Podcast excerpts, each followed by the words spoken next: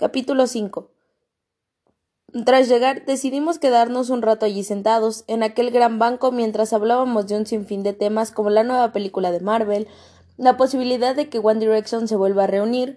Este tema, sin duda, fue el favorito de Ashley. Y también estuvimos hablando de la película de A través de mi ventana. Aunque no lo admita, me tiene bastante eufórico. Las horas se pasan como si fuesen minutos cuando estoy con ellos, y sin ni siquiera darnos cuenta había, había empezado a anochecer. Miré la hora preocupado de que se hubiera hecho tarde. Ya eran las diez de la noche y yo debía marchar hacia mi casa si quería acompañar a mi madre a la cena para que no tuviese que cenar sola. A pesar de que habíamos pasado toda la tarde hablando, ahora nos encontrábamos sumergidos en un profundo silencio y aunque te pueda parecer extraño, te diré que no nos resulta incómodo. Incluso es agradable. Se ha hecho tarde. Yo debería marcharme. Ya si no quiero cenar solo. dije cortando el profundo silencio. Tranquilo, yo también, respondió rápidamente Noah. La verdad es que yo también, respondieron Elliot y Ashley, al unísono.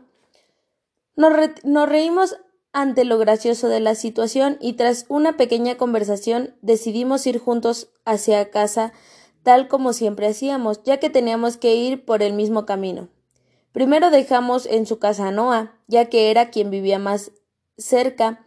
Seguimos caminando los tres hasta llegar a la casa de Ashley, a quien despedimos con un abrazo. Avisarme cuando lleguéis a casa, gritó Ashley entrando a la puerta.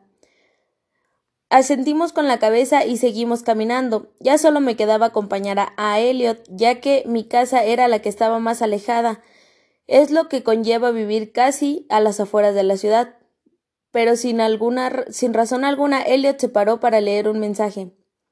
Oye, a mí no me tienes que acompañar más si quieres, me acaba de escribir Jaden. Jaden era el novio de Elliot. Para que vaya a cenar a su casa y a ti te queda bastante lejos. No te preocupes por eso, yo te acompaño hasta allí, le respondí. Caminamos en silencio hasta llegar a la casa de Jaden, quien por cierto ya le estaba esperando en la puerta para correr hacia él y darle un, abrazo. La verdad fue un momento precioso entre ambos. En estos momentos desearía tener a alguien como Elliot tiene a Jaden. Me despedí de los dos y me dirigí hacia casa, aunque esta vez caminé a un ritmo más acelerado, ya que se empezaba a hacer tarde, y estoy muy seguro de que mi madre me estaría esperando como siempre hacía. Regresé lo más rápido que pude a casa y al entrar la verdad que no entendía nada. Mi madre estaba sentada junto a mi abuela esperándome para cenar y te preguntarás ¿qué tiene esto eso de raro? Te lo explicaré. Mi abuela, por parte paterna, nunca viene a casa a menos que se trate de algún asunto importante. La razón para esto es que mi abuela nunca le cayó bien mi madre. Siempre quiso a alguien mejor para mi padre, y al fallecer éste, mi abuela comenzó a culpar a mi madre de su muerte, aun sabiendo que no se podía hacer nada más por él. Pero ese no es el tema. Realmente estoy bastante asustado por verlas ahí sentadas, juntas, tan tranquilas y sin decir nada. La situación me provoca bastante temor. Se asemeja al momento en el que el protagonista de la película muere, y lo siento, pero no quiero morir. Hola, le saludé asustado. Jason, por favor, Deja tus cosas y siéntate en la mesa antes de que la cena se enfríe. No sé cómo, pero el hecho de que mi madre me hable tan tranquila me asusta. ¿Me debo de preocupar por el hecho de que estéis las dos aquí sentadas? Pregunté preocupado, pero intentando relajar un poco la situación. La tensión que se palpa en el ambiente se puede incluso cortar con un cuchillo. Y no puedo cenar tranquilo sabiendo que he podido pasar algo, así que decidí preguntar y quitarme las dudas de una vez por todas. Abuela, ¿por qué has venido? ¿Ha pasado algo? No, tranquilo. Llevas sin venir por casa varias semanas y se me hizo raro. Ahora que lo dice, me doy cuenta de que ha pasado más tiempo del que pensaba, aunque he estado bastante ocupado. Y parece ser que si no vengo a verte, yo no te veo. Lo siento, pasaré por casa mañana y así veo al abuelo. ¿Te parece bien? La verdad tengo ganas de ir, y así presentarte a mi abuelo y que puedas conocer mejor a mi abuela, porque no es tan mala como parece, en el fondo tiene un corazón de oro al igual que tú. Vale, pero no llegues muy tarde, Jason. Ya sabes que tu abuelo necesita descansar. ¿Comemos ya? dijo mi madre cortando la conversación. No quiero que se enfríe la cena. Que aproveche, respondí llevándome los primeros tenedores a la boca. La escena terminó y aunque me sorprende, terminó sin ninguna pelea por parte de ellas dos. En realidad, la cena fue mejor que bien e incluso estuvieron hablando bastante tranquilas, como si no hubiese pasado nada entre ellas. Mientras mi madre recogía los platos de la mesa, yo acompañaba a mi abuela hacia la puerta para así poder despedirla.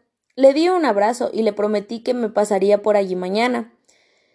Pero antes de marcharse se dio la vuelta para decirme algo. Jason, una pregunta. Antes de que me marche, dijo ella. En la cena has estado más feliz que de costumbre. ¿A qué se debe? Todo empieza a mejorar y eso me alegra, respondí sin pensar. Me alegro de que todo vaya bien, pero déjame pedirte algo. Su cara empezaba a mostrar cierto aire de preocupación. Claro, abuela, dime.